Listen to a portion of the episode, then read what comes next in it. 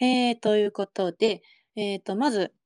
えー、ジストリーについてなんですけれども、ザ・ストーリーと書いてジストリーと読みます。えー、どんな人でも書くストーリーがあるよねっていう意味だったり、えー、はい、思いが込められております、えー、看護師さんが自分らしいキャリアを実現する社会を作りたいという思いが創業の背景にある会社になります。えっと、やってることは、まあ、転職のマッチングアプリを、えー、運営していまして、もうすごいたくさんの人に今使ってています。はい、ぜひ、あの、転職に転職したい方、まあ、転職する予定はないけれども、情報収集したいという方とか、あの、ぜひ、あの、使ってみてもらえると嬉しいなと思います。はい。そして、夜なキャリなんですけれども、まず最初に、あの、夜なキャリを始めたのって多分1年前ぐらい。うん、8月、9月だったかな。ちょっと、まあ、もう少しで1年経つんですけれども、まあ、あの、最初、創業時、あの、実は看護師が誰もいなくって、で、まあ、一応看護師さんをに向けたサービスなので、いろんな看護師さんに、あの、いろんな思いとかを聞いていたんですけれども、えっと、そんな中で、なんて言うんだろうな、看護師ってすごいこういうことがしたいとか、こういう学びを得たいとか、こういうふうになっていきたいという思いはあるんだけれども、選択肢の引き出しがそんなに多くないというようなところを、えっと、前の夜中やっていた上田さんが感じたというところで、で、自分たちにできることは何だろうかと考えたときに、このツイッターのスペースっていう、まあ、借りられた場所になるんですけれども、ここで、まあ、あの、いろんな看護師さんの考えとか、生き方とか、まあ、価値観を少しでも知っていただけたら、えー、次のキャリアを考えるときの選択肢の一つじゃないかなという思いから始めました。ということで、今回、あの、まあ、ヨナキャリアを聞いていただいて、そんな働き方があるんだ、そんな考え方があるんだっていうものを感じてもらいたいなと思っております。はい。えっ、ー、と、ヨナキャリ、えっ、ー、と、ジストリーとヨナキャリの説明でした。はい。ということで、あの、ジムさんのお話の方に移っていきたいと思うんですが、どうですか？あの、ご気分の方はというか、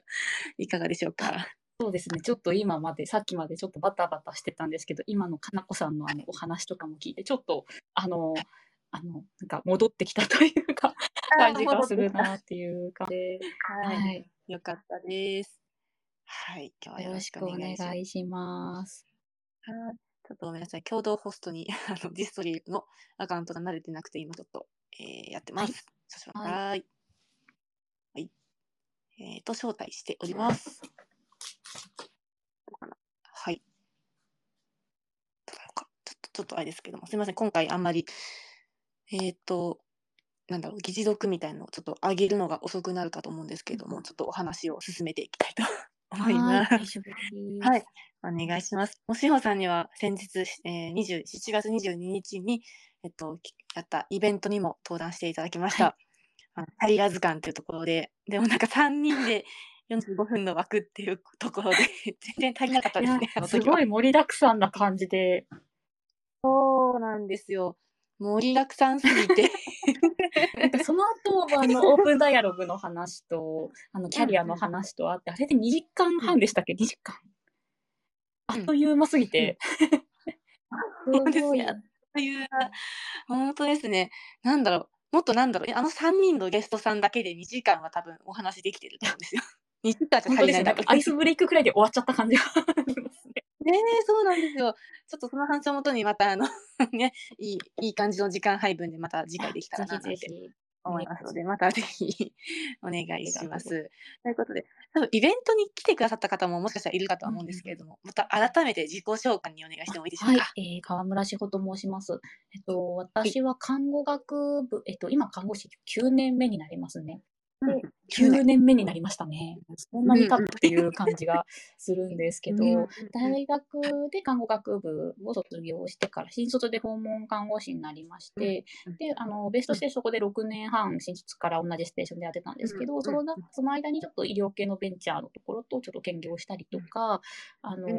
あのコミュニティナース的な感じで、あの、銭湯で活動させてもらったりとかしておりました。で、その後に公衆衛生を学ぶのに代理に行きまして、2年間学んで、えっ、と、今年の3月に卒業しまして、えっ、と、4月からは訪問介護の、ちょっと介護事業所なんですけど、そこの中で新規事業の立ち上げっていうので、ちょっと居場所事業とか、大学院の研究の方です、地域の居場所とかについて研究してたのもあって、その代わりで、あの、そういう場所を立ち上げられないかなっていうところで、いろいろやっているところです。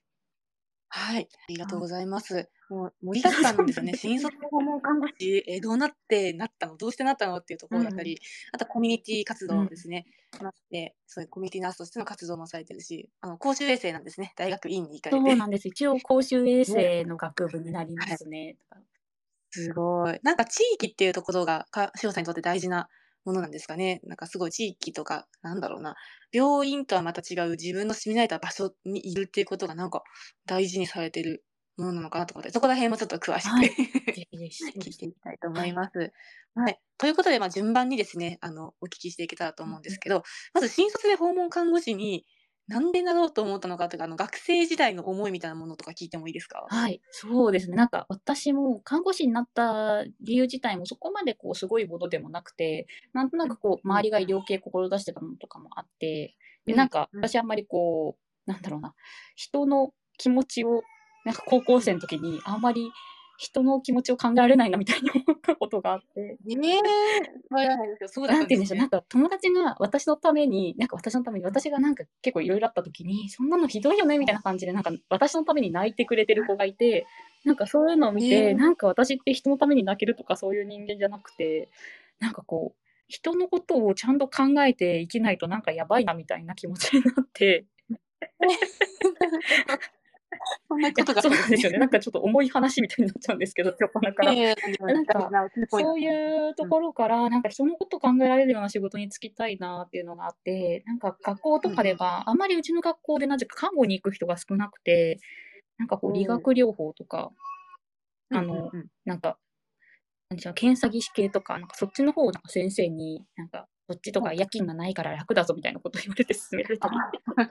なんですけど、いや、なんか結局一番身近なのは看護師なんじゃないかなって思って看護の道に行ったって感じで、うん、なんかこう、特に病院とかに勤め、なんかすごい思い入れがあるとか、そういうエピソードは特になかったんですね。で、あんまりこう病院がどんなところか知らないまま看護学校に入って、で、大学でこう看護とはこういうものだみたいなのを学んで、で、実際に実習で現場に出た時に、なんかこう、その座学とかで習ったりとか思い描いてた感じの場所とちょっと違うなっていうのがすごく思ってしまって、うんうん、なんかこうすごいこうその人自身を見るとか、あの生活と全てをこう見るっていうふうにあの医療だけじゃない疾患だけじゃないその人って言われてたんですけど、やっぱりどうしても病院だとそこにフォーカスが当たってて、なんかそうで、うん、その人のこう個別性を見なさいとか言われた時に、なんか全然見えないなって思う、なんかなっちゃって、いや、でもなんかそれも怒られる、怒られるというか、なんかもっといろんなとこ見,、見た方がいいだろうってなった時に、なんか疾患の個別性とか見えるんですけど、うん、なんかベッドサイドからじゃあその人の生活がわかるかっていう限界があるなとか、うん、確かに。なんかすごくそこ一回、最初に違和感がそこにあって、うんうん、で、そうですね。なんかプラスその、やっぱり病棟で私が受け持ったお客あ利用者さんたちが結構、利用者、患者さん、患者さんたちが家に帰りたいみたいな人が結構多かったっていうのもあって、うん、なんか確かにこう病院のなんか白い壁でいつも同じ温度だと今何月何日なのかわからないし、なんかこう、廊下側だと特に窓も見えないから今が何時なのかも分からない。そうですよね。明るさ分からないし。なんかこう、やっぱりこう、外で暮らしてるというか、こういう普通に家で暮らして外は暗いなとか思うのが、やっぱり普通の暮らしだったから、それが病院は、その、やっぱり疾患を治すところとか安全性っていうのが一番大事なところではあるんですけど、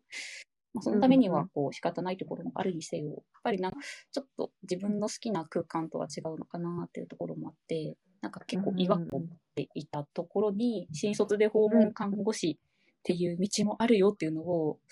同じ大学の後輩の子から教えてもらって、あ、まさかの後輩からそれは聞いたんです、ね、そうなんですよ。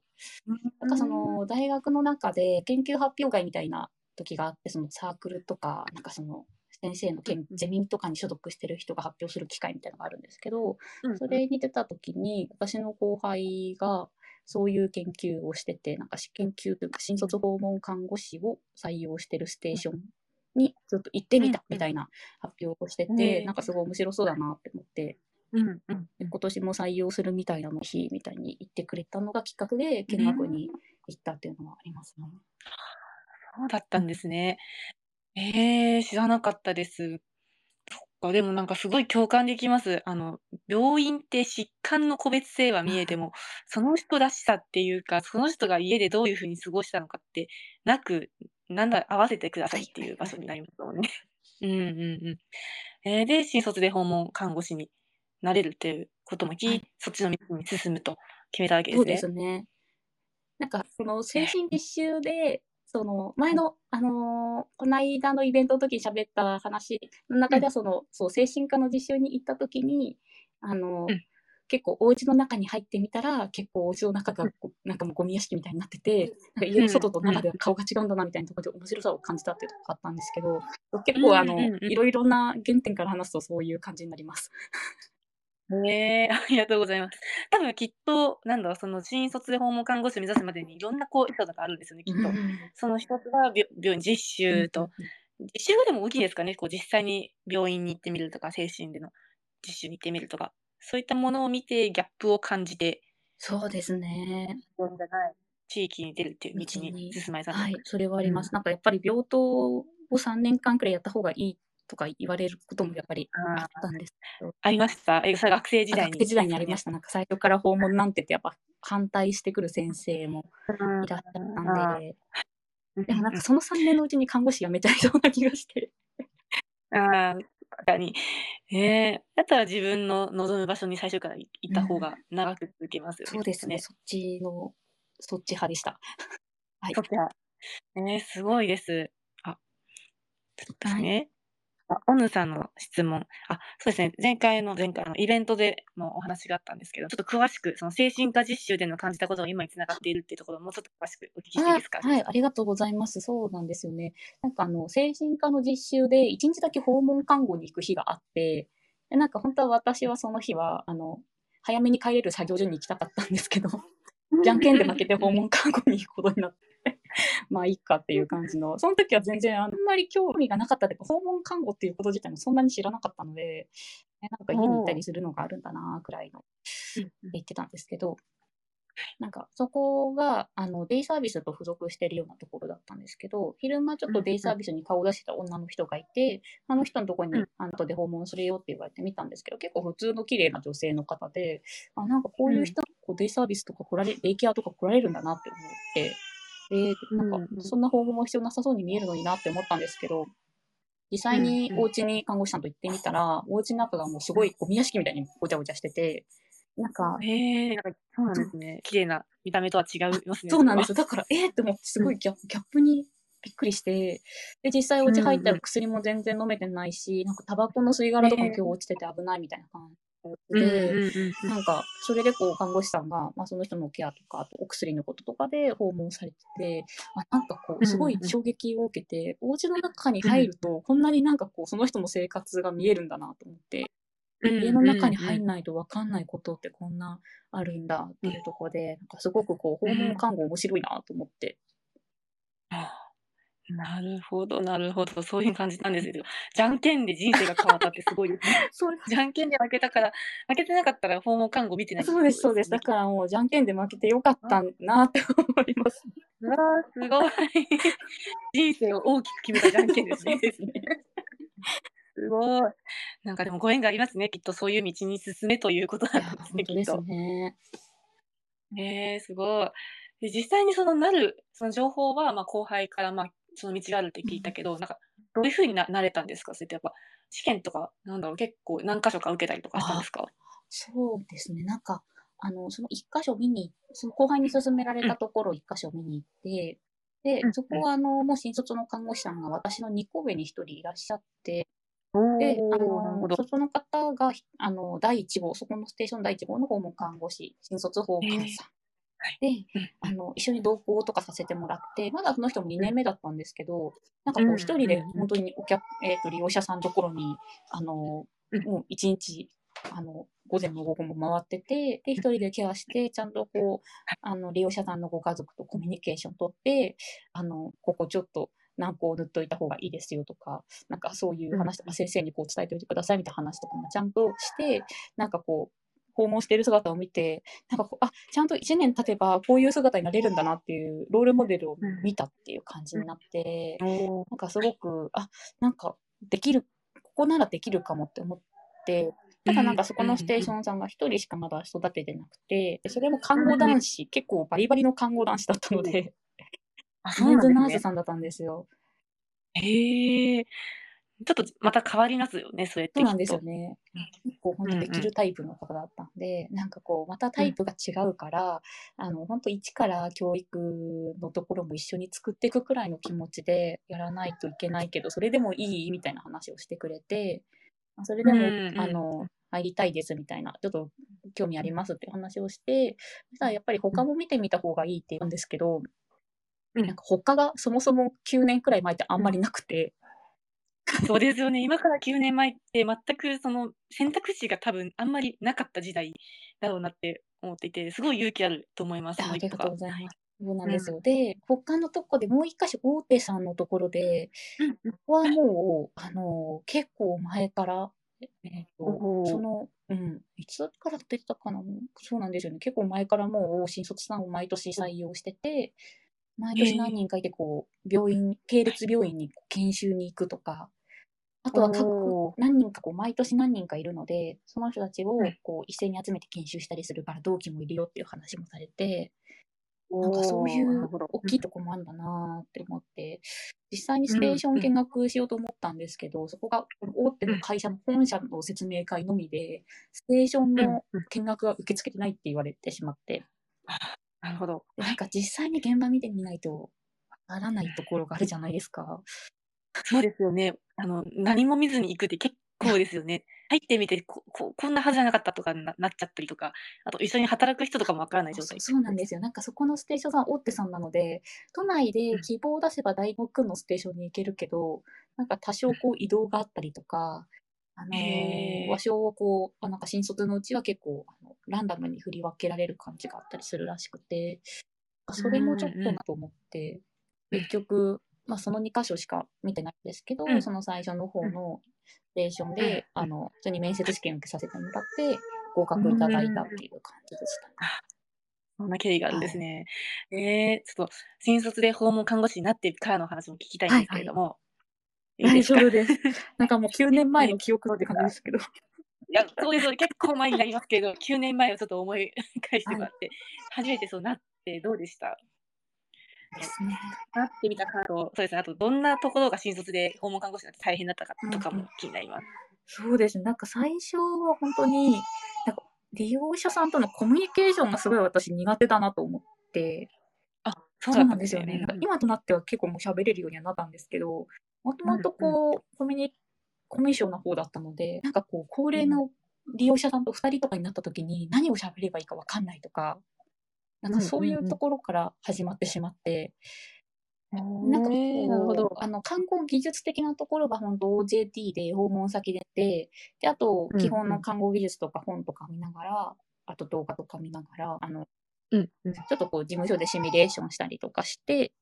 練習してっていう感じで、そのあたりは結構上達してったんですけど、どうしてもこう、いやお客、その利用者さんの家族さんと話すとかなった時に、なんかこう、どこをどういうふうに端的に伝えたらいいんだろうとか、その状態伝える時とかも、うん。なんか結構そのあたりに苦労したなっていう感じはありましたね。そうなんですね。なんだろう、技術とかスキルとかもなんかしな難しさとかあるのかなって、ちょっと私なんとなく思うんですけど、OJT でまあ見うんうん。て、こうやり方を学んで、あとは事務所とかでシミュレーションをして、できるようにこうなっていったけど、家族と話すっていうそのコミュニケーションの部分が苦手っていうのはすごく驚あ、きました本当で。すか？そうなんですよね。どうしてもこう1対1になっちゃったりとか、でそれで1時間丸ごとずっと一緒にいるので、その中で、あのーなんかこう、どう過ごそうかなというか、なんかこう、いろいろ医療情報というか、例えばなんか体調の話だったりとか、まあ、あの、うんまあ、うん今度の受診の話だったりとか、薬の話だったり、うん。いろんなこう聞くことはあるんですけど、なんかそれをどんうん。どんどんみたいに聞いてっちゃってもいいんですけど、なんかこう、うん。あまりにもこう、ちょっと事務的すぎるかなみたいなところをちょっと気になったりとか、ああとはやっぱりその人の生活のところとかもあるので、なんかこう生活のお話とか仕事のお話とか聞いてみたいなと思うんですけど、こうどこまで踏み入れたらいいかっていうのが結構難しかったなっていうのが、いまだに思うところもありますけど。ああ、なるほど。そこら辺が大変だったんですね。はい。こう、話すのって確かに難しさはありうん。ますよね。あの、みなんだろう、別に教えらてもらえるものでもないというか。それそうなんですよね。そこなんだなって思っうん。て、あうコミュうん。ニケーションって教えてもらうというよりかは身につけていくみたいな感じなので、うんぎ看護うん。技術とかだったら、さっきの、あの、ここはもうちょっとこうした方がいいよとか、こういうコツうん。があるよっていうのでわかるんですけど、ま、かんま、コミュニケーションもそういうコツとかやっぱりもちろんありますけど、やっぱりこう実践していくのが、なんか一番こう、うん、自分らしさというか、自分のこう方法があったりもするので、先輩たちもそれぞれ。うん、そこを身につけていくのがなんか結構、多分私は今思うと失敗を恐れてるタイプだったのかなと思っていて。あんまり失ん。敗したくないなみたいな感じで結構引っ込み思案なとこもあったので、結構ん。その、利用者さんの方から、あの、あなたなら大丈夫だよみたいなことを言ってもらったりとか、う、うんんあの、うんもううん一人で来ていいわよみたいなことを言ってもらったりとか、あとはこう、なんかこう、看護師さん、新卒だけど、その、他の看護師さんとも、あの、なんでしょう、病院でやってきたとはいえ、あなたも同じ看護師さんだから、まあそんなに病院でやってきたとかやってこないかっていうのはあんまり関係なくて、どれだけこう、うちの妻のことを見てくれるかうが、ん。あの、あと、うちの妻のことをどれだけ思ってくれるかっていうのが、やっぱり、こう、僕としては一番こう、見てるところなんですみたいなことを言われたときに、なんかあんまりこう、うん。経験とか関係なく、本当人と人の関係性みたいなところもあるんだなとうん。思って、うん。なんか、よりこう、なんか、はい。訪問看護のちょっと独特さを感じました。へえ、いういん。ですね。でもなんか病院の多分看護師さんもきっと同じようにその話し方わからないうん。とか、あの、すごくやっぱ患者さん、利用者さんとかうん。に言われて気づいていくっていううものは多ん。分あるんだろうなと思って、その、やっぱりいろんな利用者さんと出会って、その利用者さんからの励ましとかね、もらって今の賞賛があるんですね。かもしんないです。うん。え、でも意外だ意外というか、そっか、コミュニケーションが大変だったですね。あ、小野さんもね、おっしゃってるけど、経験というより人間性というところですねと。確かに、人間性の部分はやっぱり色々と経験しないと、ね、意外といけない部分ってありますよね、きっとね。そうですね、ほんとに。ええ。はい。ありがとうございます。で、あとはあの、サハラさんのコメントで、川村さんから9年後、うちの新卒ナースは実習前から訪韓の就職を決ええ、めてた。らしいですと。ねえ、すごいですね。ま、それだけ訪韓の認知度が世間一般にぐっと上がっているのだろうなと感じてますというコメントがあるんですけども、いや、ほんとにそうだなと思っうてい。て、ま、志保さんほんとに多分結構発信もしてましたかね。新卒で訪問看護師ですって、こう言ってる姿を私多分見てたと思うんですよ、5ああ、年ぐらいそうか。そうかもしんないですはい。ね。多分そうだとはい。思います。で、多分知ってるとこだと思うんであ、すよ、あのはい、知事業は。ってるとこだと思います。あの、はい。花子さはい。んがむ前に働いてらっしゃったとこと近いところでもあ、近いところに、そうなんですよね。はい。で、あ、そうそう、あ、そうなんですよ。あの、設立のご挨拶にもうあ、伺ったこととですか？が多分あるんですよ。あのね、今も多分、え、すごい学びにすごい特化されてる男性看護あ、師そうですね。はい。教育がすごいますいまい方ね。す。あ、じゃああ、じゃあ、あの、よく知っております。あの、すごいいいとこだなと思って、教育にすごい、あの、コミなんか教育がすごいところってうんいう印象がありうんうんうん。ます。はい。でもそういうところでやっぱ新卒で入れると、やっぱ成長できるんだろうなっていうのが、うん。はい、感じてます。で、新卒で、ま、訪問看護師になって、ま、9、9年、6年、あれ、6年でした？私ずっと同じ場所で。あ、私ですか？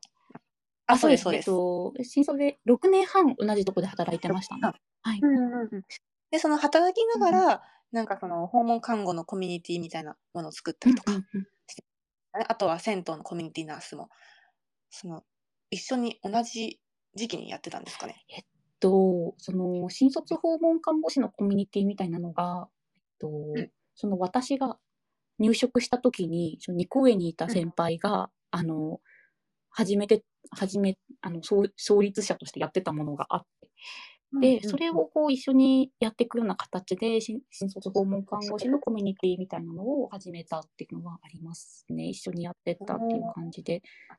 そうだったんですね。身近にいたと。はい、結構前かうん。らやっておりますね、それは。あ、そうだったんですね。ちなみに町ナースあ、でね？町ナースです。でも当時は新卒訪問看護師の会っていうものが実はありまして、あ、新卒ったんですね。訪韓に特化してたんですけど、あの、その時。に、あの、そこで出会って、今、ツイッターとかでもまだ仲良くしてるというか、子とか、うん LINE とかでも全然つながってる子とかがいるんですけど、うんなんかそういう子たちが意外とこう新卒の訪韓っていうよりかは新卒から訪問診療に行ったとか、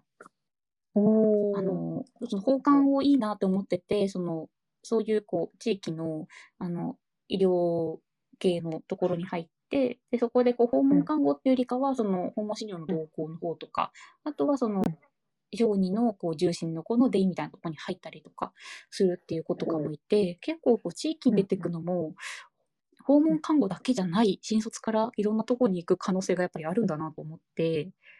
それもあって、うん。新卒訪問看護師だけじゃないよねって思って、で、うんなんかそこからちょっと新卒訪韓の会が少しこう、ちょっと、あの、活動が落ち着いてきたくらいの時に、あの、じゃあちょっと違った形で、あの、まあ、そういう訪問診療にいた看護師さんだったりとか、デイサービスの看護師さんだったりとか、いろんなこうんうんう、地域の看護師同士でつながれるようなコミュニティがあるといいかなっていうのがあって、町ナースは、えー、20年に立ち上げました。おもう3年経つん3ですね年経。ちますね。もうあのゆるゆるとやっております。今もやってるんです。ぜひ、あの、もし、あの、新卒、今このリスナーさんで学生の方とか、まだその経験の浅いけれども、そういったものにチャレンジしたいっていう方いたら、マチナースすごいおすすあめです。ぜひぜひ、そうなんです。ツイッターもインスタもやってるので、マチナース、ひらがなで検索ください。ちょっとまだはいリリースできてないですけど、あの9月の9日に対面でイベントおを、はい、さようやくさせてもらう予定があるので、ねえ、素敵です。いいですね。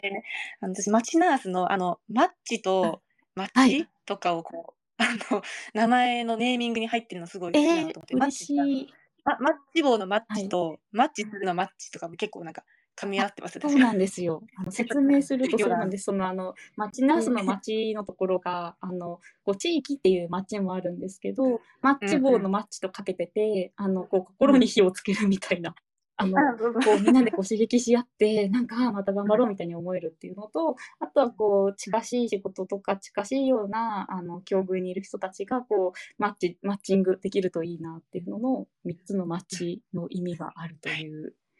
あすごい、かなこさん、あの、はい存じ上げていらっしゃって、ありがとうございます。はい。たぶんちょうどそのかマチナースができた時ぐらいに私も訪問看護に多分携わっていたので、あ、行きたいなぁと思いながらコロナ禍だったので多分なかったんですよ。あんまり対面のイベントとか。そうなんですよねそう。はい。その前から知ってました。ありがとうございます。ありがとうございます。はい。ということで、コミュニティもされてるっていう背景だったり。えっ、と、もうだいぶ30分の中でも結構ボリュームをよく話してもらってますけど、皆さんいかがですか？ここまでのお話で何かもっと聞いてみたいこととか、質問とかありますでしょうか？はい。まあ、コメントを振り返ってみると、まあ、その、さっき話したその、精神の方のところに戻って、ゆたさんからのコメントで、まあ、ゴミ屋敷だから、家が汚いから、病気、精神疾患みたいに捉える一般の方とか、民生委員さんなどもよくいらっしゃるという、ねご意見があります。ゆたさんは、あの、保健所で働かれていて、えっ、と、精神保健ので、はい、されるので、また訪問看護とはまた違う視点からも、やっぱ、ね、そういうご相談を受けることってあるんでしょうね、きっとね。まあ、直接だから、だから精神疾患とか、なんか結びつけるのはちょっと難しい部分はあると思うんですけども、でも実際に学生の時はね、そのギャップをそのびっくりされたっていうところもあると思うので、ねうん、まあ衝撃になりますよね、そういった目の当たりにすると。そうですね。私自身が多分そういうところはあまり見たことがなかったのは、うんあると、うん。なんかでもはい今もそこのところはありますよね。なんか今もその介護系のところとかにいると、やっぱりこう、うんあの、やっぱりこう家が汚いからどうこうみたいな感じで、でもただなんかそこにはいろんな問題があったりとか、まあ身体的な問題がある人もいれば発達的な問題もある人もいて、やっぱりうん一概にこうイコール精神みたいに 結びつけるものではないよなとは思うんですけどね。結構やっぱり地域の方のそういうバイアスとかどうしても拭えなかったりするから難しいな。難しいですね。そうですよね。いや、本当に、そんなところをゆたさんにされているのうんで、すごいなと感じてます。と。はい。ということで、後半に移っていきたいんですけど、えー、まだいっぱいあるんですよね。皆さん何を優先的に聞きたいですか？あースコッチさん、いい質問をしてくださってます。まあ、川村さんが今思い浮かべている理想のゴールはどんな感じなのかなって気になりますとあります。これちょっと後半にあ、最後の方にね、聞かせていただきましょう。ちょっともう少し、これまでのことをお聞きしたいんですけど、どうしようかな、皆さん何かコミュニティナースのことと、大学院のことと、地域の場作りのこととか、あとは今やってるお仕事のこととか、すごいたくさん あるんですけれども。その、ま、地域の場作りっていうのがすごいテーマだと思うので、その部分について考えていること、なぜそういったところのテーマで、あの、大学院に行ったのかとか、今やってるところの仕事の話までちょっとお聞きしてもいいですか？はい。そうですね、なんかあの、地域の場みたいなとこに興味を持ったのが、やっぱりこう訪問看護だけではカバーしきれないところがあるなと感じて、うん、なんかすごくもあの、その原体験とかにあるのは、あの、うん、お見取りをした利用者さんのお家で、やっぱりこう、例えば旦那さんが残されちゃうとか、娘さんがその後に一人で亡くなった時に、結構そういうところで体調を崩される方がすごく多くて、あの、うん、訪問看護でサービス終わって、もうあの、うん、で、その方も亡くなってしまったので、もう行く機会もないけど、グリフケアとかで、こう、あの四十九日とか終わった後にご挨拶に行ったりするんですけど、そうするとこう、実はうつ病で、うつ病というか、なんかちょっとうつ傾向があって、ちょっと入院してたとか。うん、そうなんですね。あとは、どうしてもこう、今までの生活に戻れなくて、家に引きこもってしまってるとか、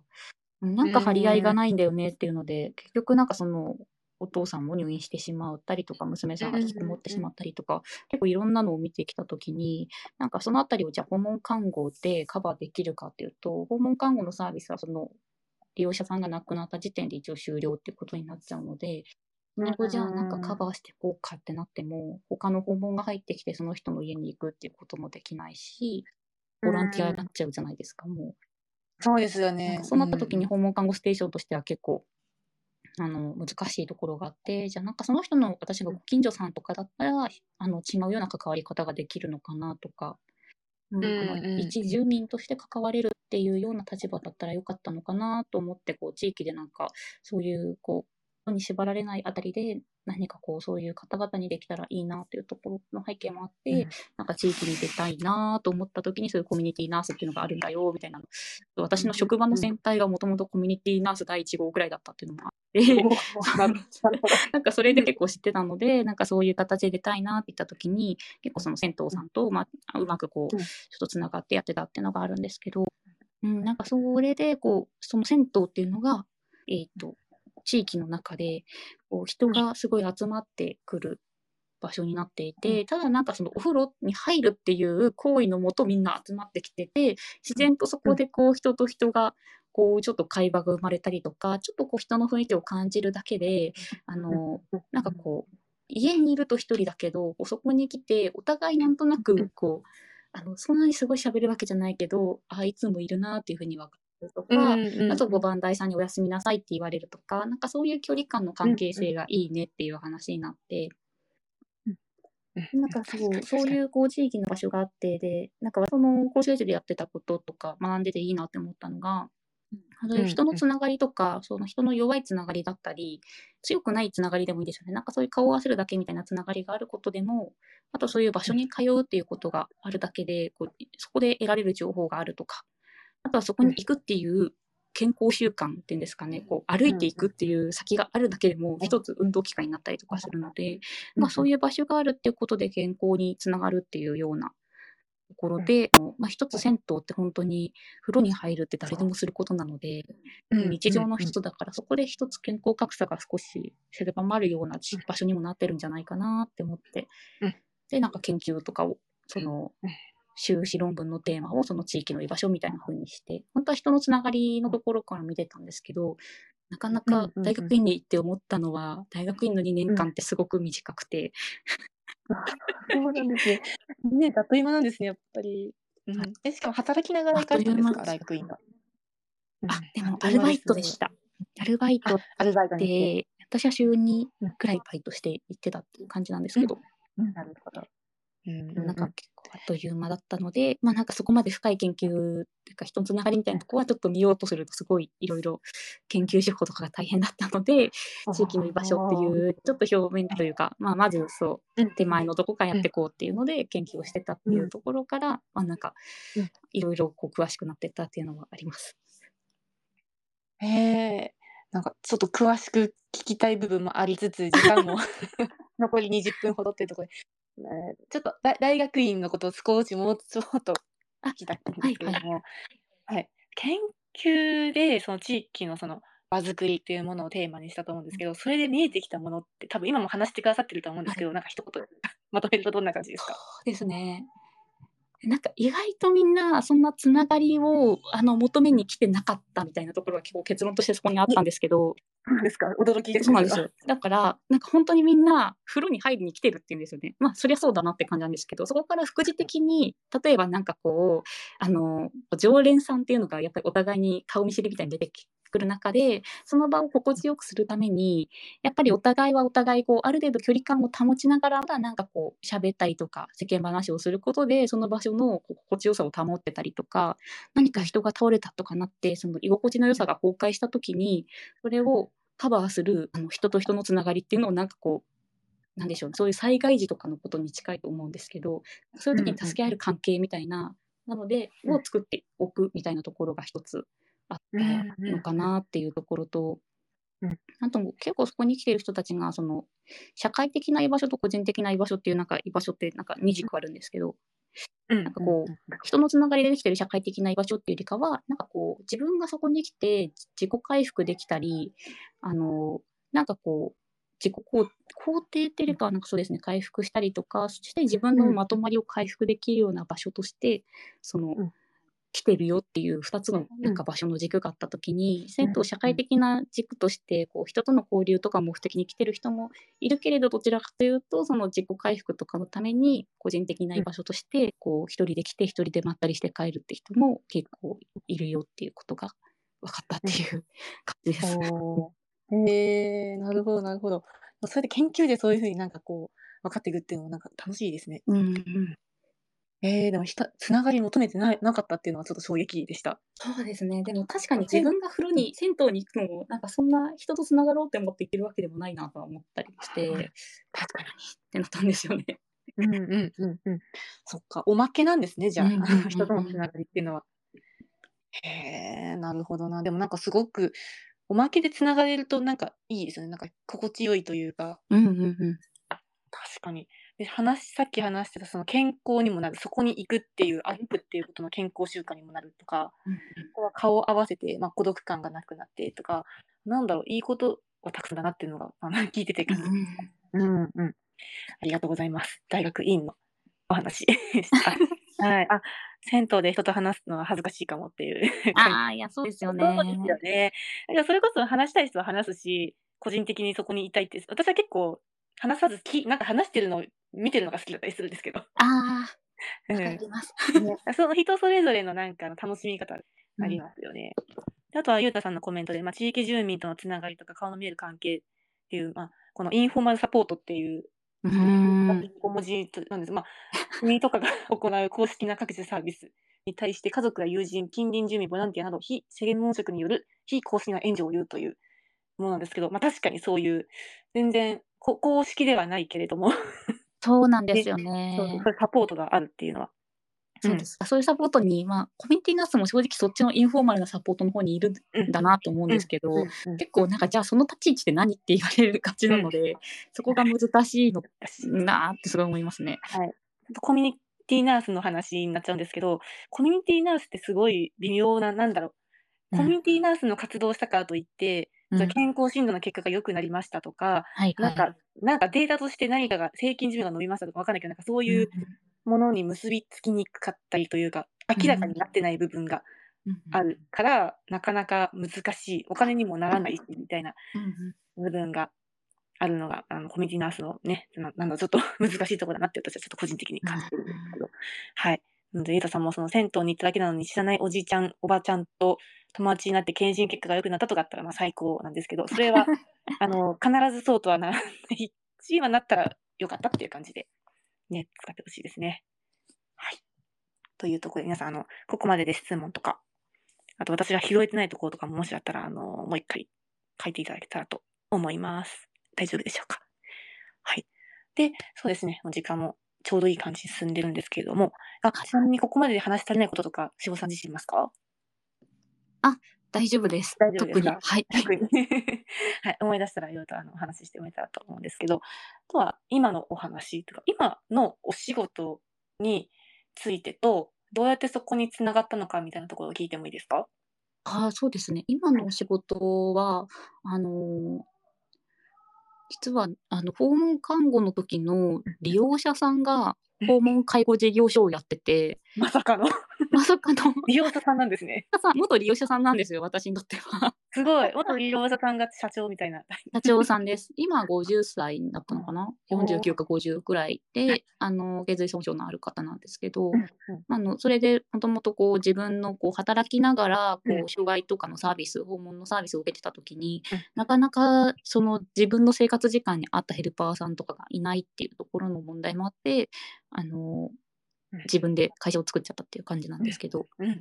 で、なんか私がその地域の居場所とかについて研究してたりとか、コミュニティナース的な働きをしているのを見て、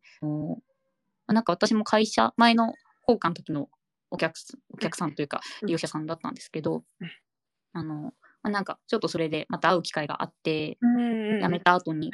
で、なんかこう、まあ、そういうことをやってるって聞いたけど、なんかその、社長さんも、あのうちでもそういうこう地域の居場所みたいなのをこう新宿、新宿なんですけど新宿で作りたいなと思っていて、なんかそこにあの一緒にやってくれないかっていうふうに声をかけてもらったのでで私ちょうどその時妊娠していてちょうど1年くらい前なんですけど。そうだったんですね。そうなんですよ。で、なんか仕事をなんかその後どうしようか、うん。大学院の博士課程に進もうかとか、うん。いろいろ悩んでた時期だったんですけど、うん。で声かけてくれて、で、ちなみに私今妊娠してるんですけど大丈夫ですかって言ったら、うん。まあなんかそういう子育てしながら働くみたいなのの、うんあの、ロールモデルみたいな人も欲しいから、ぜひみたいな感じで、そうなんです。言ってくれたので、本当にありがたいなってご縁があったので、そこで働かせてもらってるっていう感じです。すごいご縁ですね。まさかの利用者さんからで、ね、出会出会いですね、そこも。そうなんですよ。で、5なんですね月から働いてはいるんですけれども、なんかあの、まだその、一応強制型のデイサービスっていうので、まあ、子供から高齢の方まで使えるようなデイサービスやろうとは最初言ってたんですけど、うんうんまあ、なんか自分たちがしてるのがそこなのかっていうとかを今いろいろちょっとサービス内容とかを練っていたりああ、なるほど。立ち上げたばっかりなんですね、本当今年。あ立ち上がってないんです。準備中、準備中なんです。そうあのノートを拝見させてもらって、そう共生型デイサービスっていう単語をね、あのはいお見かけしまして、それってなんだろうって思ってたんですけども、今まさに考え中というか、いい形を作ってるんですね。あ、そうなん。なんか制度上で言うと、本当にあの、高齢とか障害とかって今デイサービスの種類って結構、あの年齢ごとに分かれてるんですけど、それをもう取っ払ってうん、まあ、あの、本当に医療的ケアのあるような、うんお子さんとかから、あの高齢のおじいちゃん、おばあちゃんまで使えるようになるようなとこがあればいいなっていう感じで、最初は強制型でいいっていうふうにうん。言ってましたが、今はちょっと地域の場作りみたいな感じでうん、もうちょっと広く考えてるっていうところです。え具体的にどんな風になっていけたらなっていうふうに今思ってるんですか？そうですね。なんか、あの、本当に構想段階ではあるんですけど、まあ、本当にそれこそ、その、障害のある方、私もあの、ここの今の事業所に入ってから、訪問介護って言いながらも、結構障害のある方に訪問していることが多くて、うん私自身はあの準備室なんで基本、うん。訪問には行かないんですけど、うん。こうスタッフの話とか聞いてると、やっぱりこう障害のある方の、特に若い方とあまりこう、場所がない、行く場所がないなっていうところで困られている方が多くて、そういう方がこうふらっと来れるような場所だったり、あまり制度に縛られずにそういうものもしつつ、ただそのマネタイズの面とかでは、うんあの何かの制度に当てはめたものもやりつつっていうところで、うんあの考えているところです。へえなるほど。でもなんだろう、うん、区別なくみんなが来られるような場所っていうのが理想なんですかね。そうですね。なんか、うん、そういう本当に、まあ、障害のある方に、なんかこう、地域の人とかもなかなかこう、ちょっと敬遠しがちというか、やっぱりまだに差別ってあるなってすごく思っていて、うんうん。そういうものを、あの、それこそ社長のお子さんとかもまだ小学生なんですけど、ずっとこの社長とかそういう周りの人と過ごしてるからか、そういうところにこう、あの人は車椅子だからとか、ちょっとこう、自閉症がある人とかにびっくりするとか、あんまりそういうのがないみたい。まあ、そういうこう障害のある方も自然と受け入れていけるような場所だったり、外に出たりもできるし、うんまあ、あの地域の人も入ってきてくれるような場所になるといいなっていうのも、すごいちょっともうやんわりしたものなんですけど、まあ、なんかこう、でも、やんわりしたままでもいいのかなって思ってます。うんうんうんうん。そうですね。大野さんもおっしゃってるけど、障害のある人の居場所づくりとか、居場所って難しいものだうなとん。感じます。うん。それこそ、なんだろう、すぐ出来上がるものでもないし、きっとうん。徐々になんですかね。うん。今は、じゃあ、利用者さんとかはまだいない状態なんですか？そのあ、そうです。まだうん正直場所すらも決まっていないので、あそうなんですね。新宿で場所を貸してくれる人がいたら、あでもありがたいです。はい、ぜひ、あの、新宿に何かお顔がひどい方いらっしゃいましたら、はい。ぜひ声かけてもらえたらと思います。ねえ見つかるといいですね。場所も含めて。場所が高いんですよ。すごく。高いですよね。そうなんです。それは。そっか。でも、新宿なんですね。そうなんです。今、事業所が高野馬場にあるので、うん新宿でできたらいいなっていうふうには思っているんですが、はい。ちょっとどうなるこというところです。ありがとうございます。はい。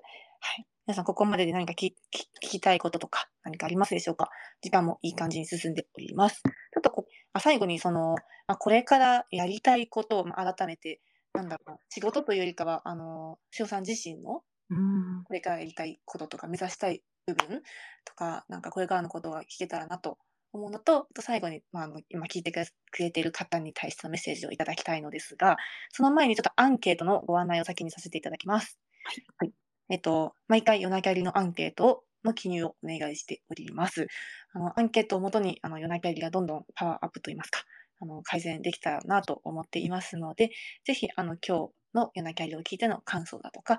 こういうふうにした方がいいんじゃないとか、あのご意見とかあったらいただけたらと思います。夜中りに相談してみたいという方とかも募集しているので、まあ、アンケート内に書く、えー場所もあります。あと、こんな方、この人の夜中り聞きたいよとか、そういったリクエストも受け付けていますので、ぜひアンケートの方を回答していただけると嬉しいです。今、あの、ここに出てます。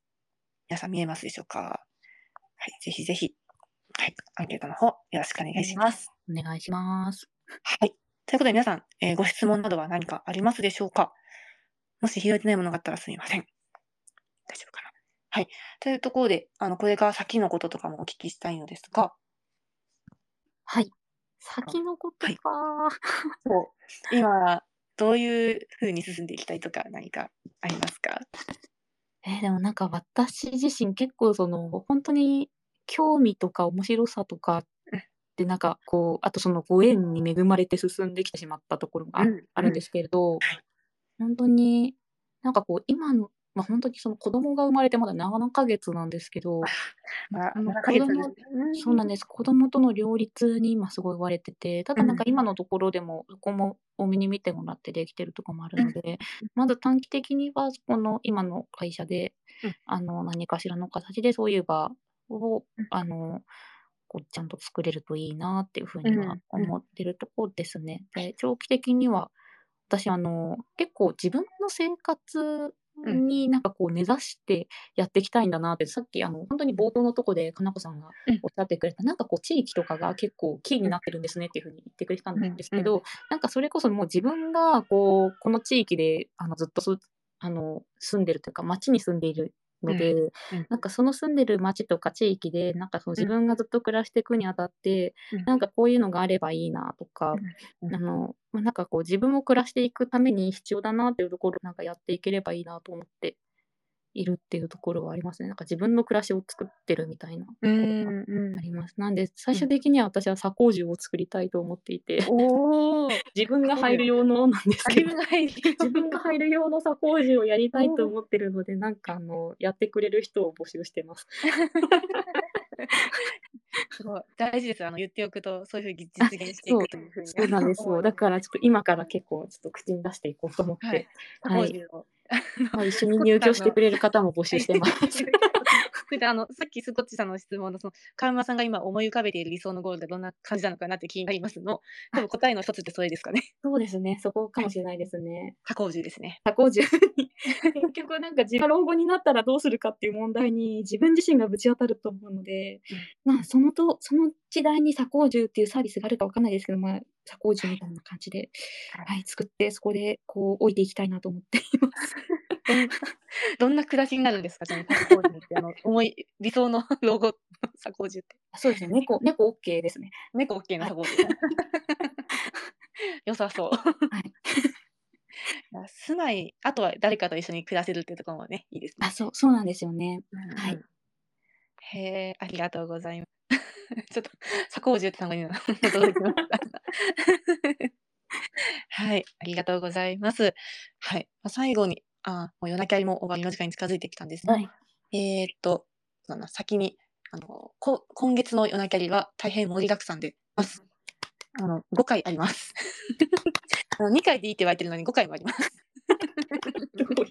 頑張っちゃった。はい。で、来週は、えっと、チムさんですね。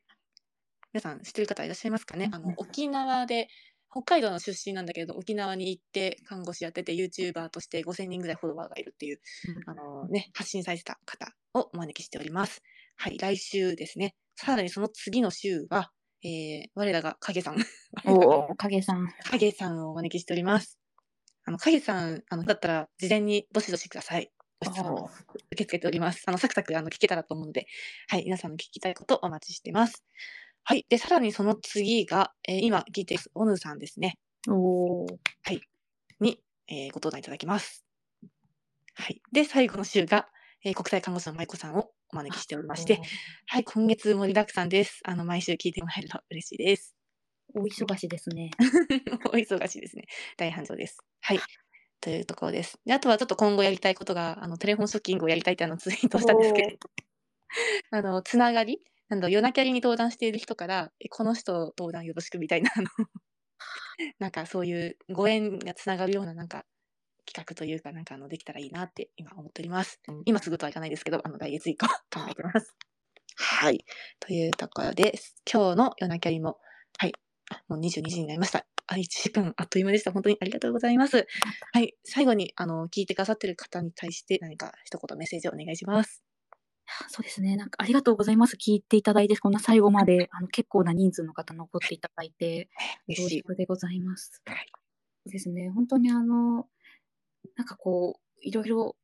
まあ皆さんも看護してて迷うところもあり、なんかこう、キャリアもすごい迷うところばっかりだなと思うんですけど、なんかこう、その時は面白そうだな、ワクワクするなっていうところに、こう、ちょなんかこう、直感ってそれだなと思ってて、うんうんううん。ん、なんか直感でこれだっていうところに進むのって、なんかこう、計画性ないとか言われそうですけど、なんかそれもでもすごく自分のできたものって結構、まあうん、すごい素直に、なんかうん自分の感性に応じてもいいのかなってうん。思うところと、なんか本当にそういう、でもその逆にちょっとこう違和感もすごい大事にしてもらって、あなんかこの違和感はちょっとうん、なんかどうなのかなっていうところも大事にして、なんかこう、いけば何かものがあるんじゃないかなと、私もまだまだ見えないものばかりですが、思っているところです。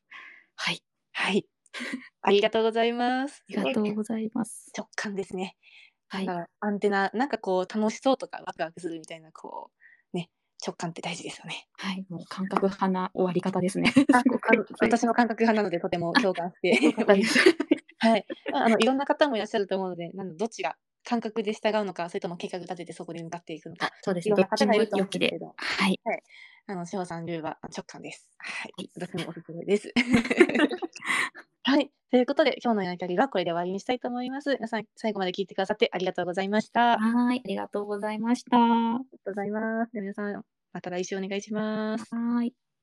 おやすみなさい。失礼します。失礼します。